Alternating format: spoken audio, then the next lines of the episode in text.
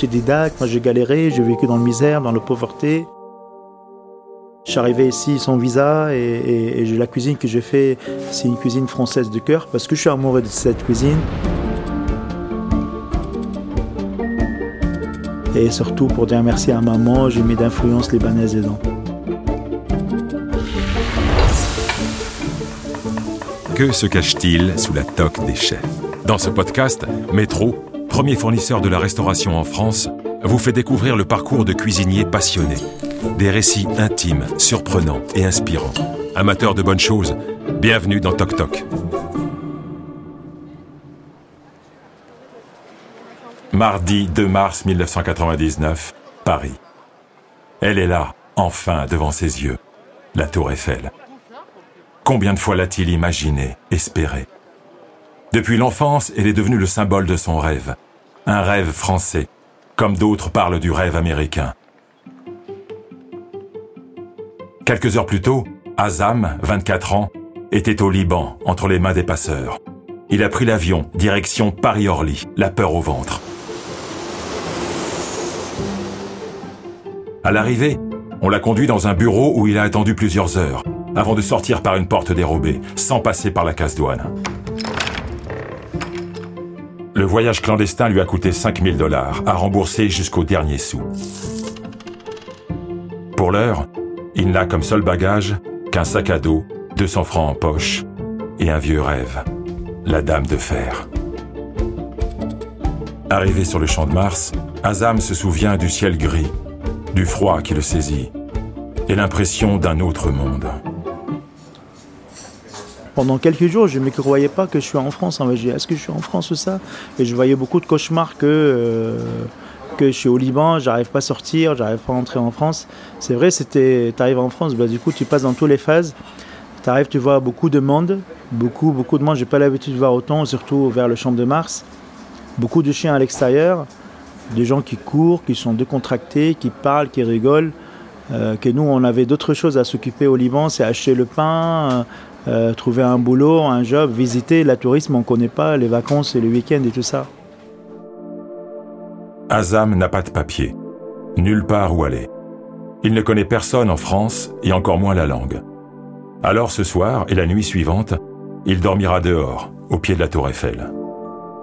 Au troisième jour, Azam rencontre un jeune Marocain qui lui propose de travailler avec son oncle sur un chantier à Créteil. Il accepte sans lui dire qu'il n'a jamais touché à une truelle ou un pot de peinture. Il apprend vite. Toute la journée, il ravale des façades hissées sur d'immenses échafaudages, sans casque ni mesure de sécurité. C'est ainsi qu'il sort de la rue. Le soir venu, il dort sur le chantier et rencontre peu à peu d'autres ouvriers. Ensemble, ils louent un studio de 10 mètres carrés avec trois matelas au sol dans le 15e arrondissement de Paris. Pour mieux s'intégrer et laisser derrière lui des années de galère, Azam se fait désormais appeler Alan. Alan Géam. Quelques mois plus tard, il est embauché comme plongeur le soir dans un restaurant libanais, à deux pas de la tour Eiffel. Encore elle. Un poste sans prétention, mais c'est là où tout a commencé. Ses premiers pas en cuisine. À la dure, Ses journées commencent à 5 h du matin, en haut de l'échafaudage. À 17 h il traverse le périph' pour faire le ménage au restaurant, jusqu'à 22 h 6 jours par semaine. Une période délicate de ma vie, dira-t-il, où chaque franc compte. Le plus souvent, il mange des sandwichs au cornichon, sans aucun autre ingrédient. Mais il dit aussi qu'il en a vu d'autres. C'était euh, ma journée, 5h, 22h, 7 jours par semaine. Je suis formé pour ça. Aujourd'hui, est-ce que c'est très difficile? Non, les difficultés, c'était vraiment quand tu grandis dans la guerre civile, quand tu as perdu euh, des, copains, des voisins, des collègues d'école, quand euh, difficile à dormir sur une banquette. Non, je disais, j'ai dormi pendant des années dans la cave, par terre, à cause des bombardements. Du coup, dans tous les sens, tu sens en France, tu es en sécurité, tu es dans la plus belle ville au monde. Et ça reste toujours 25 ans après, je peux dire aussi, euh, on a la chance d'être à Paris parce que vraiment, elle est la plus belle ville au monde. L'Odyssée d'Alan Jeham débute en 1975 au Liberia, où ses parents, exilés libanais, se rencontrent et fondent une famille. Officiellement, sur ses papiers, il est présumé né le 1er janvier, comme tant d'immigrés venus d'Afrique. Sa mère, elle, se souvient que c'était entre Noël et le jour de l'an. Cinq ans plus tard, un coup d'État oblige sa famille à tout quitter en quelques jours. Son père doit ainsi abandonner l'épicerie qu'il a mis 30 ans à installer. Il rentre au pays, se réfugier dans la ville de leurs ancêtres, Tripoli, au nord du Liban. Mais c'est une autre guerre qui les attend. Un conflit fratricide qui durera 15 ans. Les grands frères d'Alan sont envoyés aux États-Unis. Lui, sa sœur et ses parents restent ici, dans cette ville à la fois simple, authentique et populaire. Les bombardements rythment leur vie. Au bruit des alarmes, ils descendent dans la cave, où ils passent parfois plusieurs jours d'affilée. Sa mère cuisine alors sur un petit réchaud. Excellente cuisinière, elle ne quitte jamais ses marmites. Et Alan n'est jamais bien loin. La pitance est simple, typiquement libanaise, faite avec beaucoup d'épices et d'amour. Du riz pilaf, du chou au poulet confit, des épinards ou encore des alaoués, ces desserts à la crème de sésame.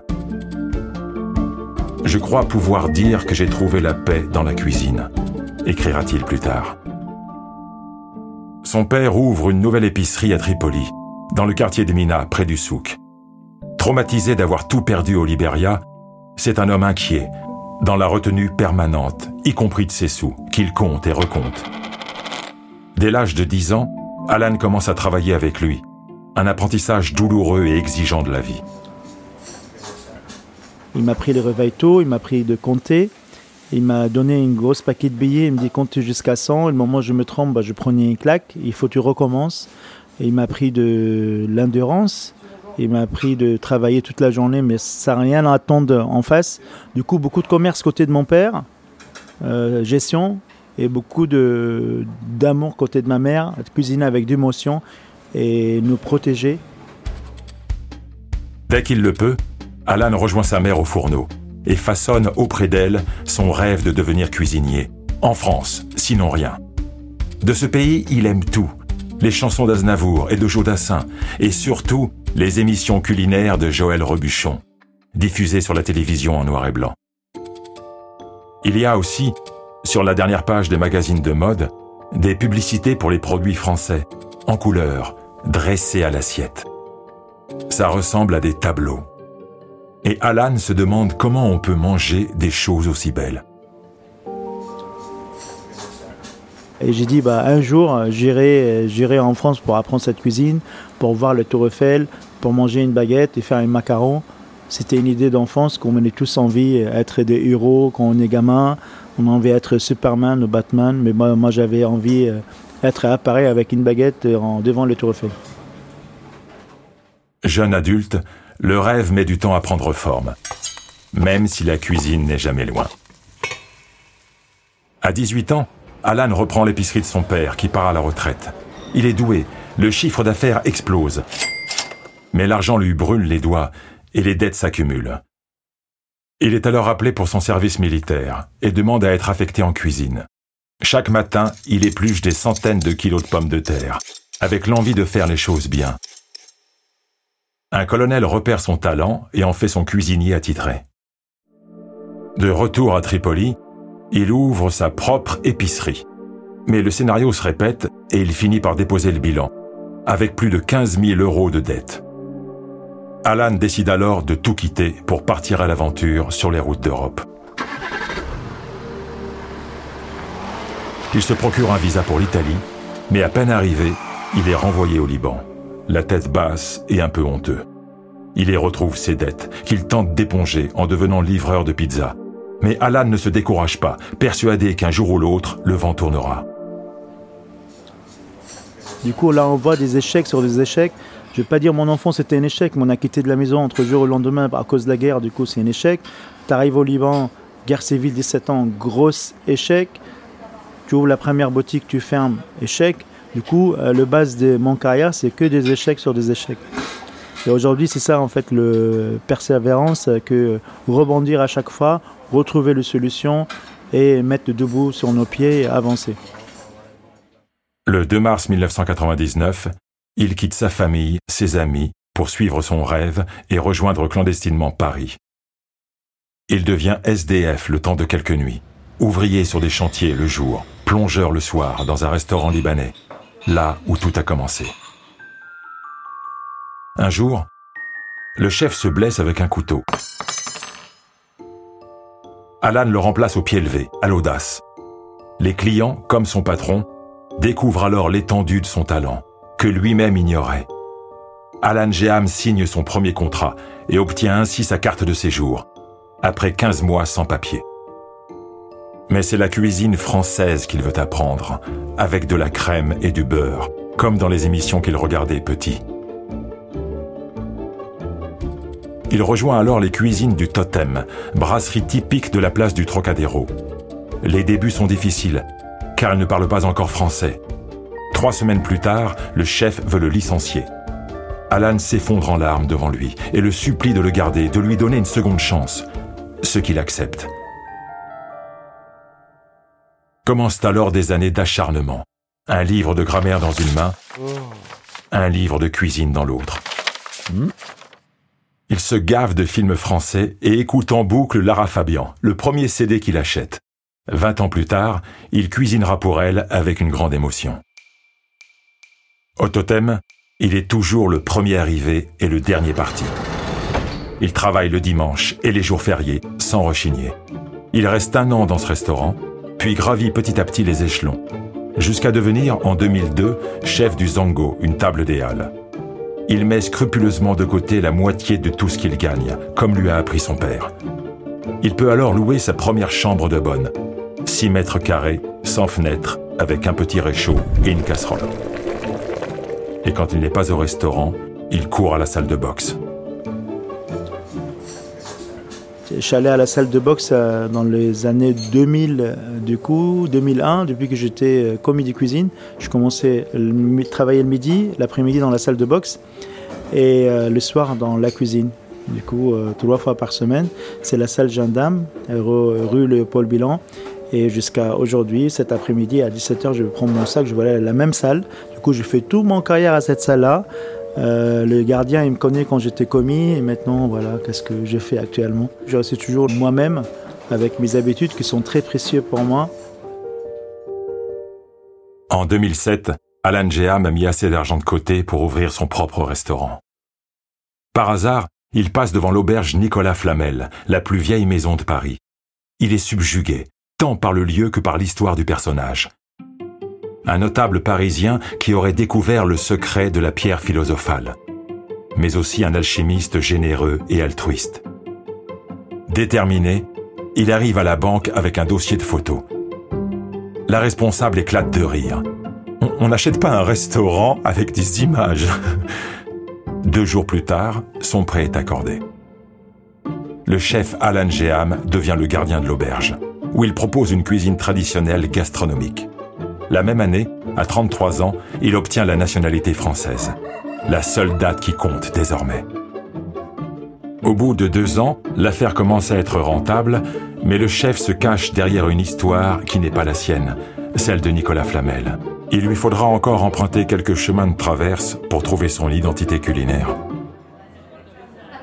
En 2014 et 2015, il ouvre deux nouveaux restaurants, AG Les Halles et AG Saint-Germain, une cuisine bistronomique aux influences italiennes et japonaises. J'avais honte de mon histoire. J'avais toujours le peur que, euh, que moi j'ai envie de faire de la gastronomie. Hors question que je vais faire de falafel ou taboulé, parce que ça c'est la street food, ça c'est la cuisine. Et c'est vrai, c'est, je commis une grosse erreur. J'ai changé mon prénom depuis que je en France. Mon prénom libanais, c'est Azam. J'ai oublié Alan parce que j'ai envie d'oublier ma identité. J'ai envie d'oublier toutes ces souffrances. Toute cette enfance très compliquée. J'ai envie recommencer une nouvelle vie. Dans son restaurant à Géléal, pour la première fois, il propose une brioche aux attards, au sumac et à l'huile d'olive pour accompagner les plats. Seul clin d'œil à son enfance. C'est un succès. Du jour au lendemain, il devient le chouchou de la presse parisienne. Tout le monde veut connaître son incroyable histoire, de la rue à la toque. Et plus j'en parlais, dit-il, plus j'avais le désir de faire enfin une cuisine qui me ressemble et qui me réconcilie avec mes origines. Il rencontre alors celle qui va tout bouleverser. Chloé, une fille du Nord, qu'il épouse en 2016. Ils s'installent ensemble à Paris avec Enzo, fils aîné d'Alan Geham, né d'une précédente union, bientôt rejoint par deux petites filles, Margot et Léa. Alan est épanoui. Il est prêt à assumer son histoire. Le déclic a lieu en 2017. Il a alors l'opportunité de reprendre le restaurant d'Akram Benalal, rue Lauriston, dans le 16e arrondissement, une adresse iconique de la capitale, qui a vu passer Guy Savoie et William Ledeuil. Alan Geham reprend le bail. Ce sera son quatrième restaurant. Mais pour la première fois, il s'autorise à faire une cuisine qui parle de lui, qui raconte son histoire entre la France et le Liban.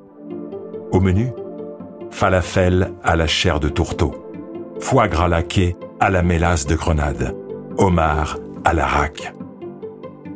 En mars 2017, le restaurant Alan Geham ouvre ses portes et tout le monde y accourt, conquis par une table émouvante entre deux cultures, à la créativité permanente un an plus tard, c'est la consécration. Le 3 février 2018, à 18h20, euh, le téléphone il sonne, je réponds, il y a un monsieur qui me dit Bonjour Alan, je suis Michael Ellis, le directeur de Michelin, bienvenue à la famille Michelin. Tu es invité le 5 février pour que tu auras ton premier étoile Michelin.